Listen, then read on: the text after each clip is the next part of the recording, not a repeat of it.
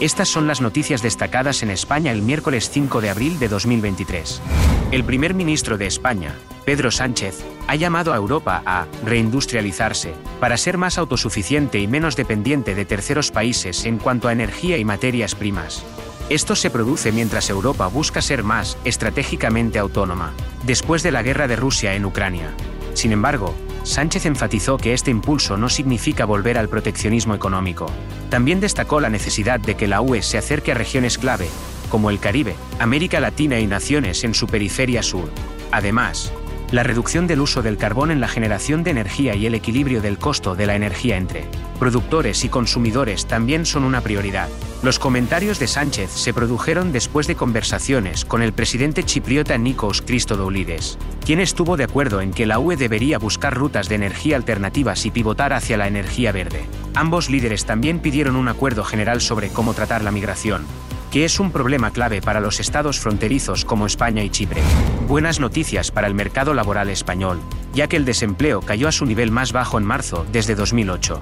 El número de personas que reclamaron beneficios de desempleo disminuyó en un 1,6%, o 48.755 personas, a 2.862.260. Esto marca la mayor caída porcentual para marzo desde 2002. Incluso con la inestabilidad en los mercados financieros internacionales, el desempleo disminuyó en un 7,93% en comparación con marzo de 2022, o 246.503 personas. El sector servicios fue el que registró la mayor disminución del desempleo con 42.700. 89 personas, menos 2,05%, saliendo del mercado laboral, seguido de la construcción, la industria y la agricultura. Por primera vez en nueve años, el desempleo entre jóvenes menores de 25 años también disminuyó, situándose en 215.099. El número de personas en busca de empleo disminuyó en todas las comunidades autónomas de España, excepto en Madrid. Además, el número de contratos permanentes aumentó en un 46,82% y la afiliación media a la seguridad social aumentó en 206.410 nuevos miembros, su mayor aumento en marzo de la historia, siendo la industria hotelera y de catering la que registró el mayor aumento de nuevos miembros debido a la contratación en Semana Santa. España ha lanzado oficialmente su propia Agencia Espacial Nacional, la Agencia Espacial Española, AE, con un presupuesto inicial de más de 700 millones de euros.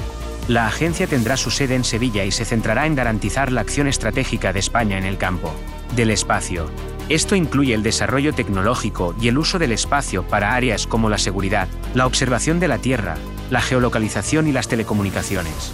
La ministra de Ciencia e Innovación, Diana Morán, también ha puesto a disposición 45 millones de euros para financiar el desarrollo de un microlanzador nacional, que se considera el futuro comercial del sector espacial.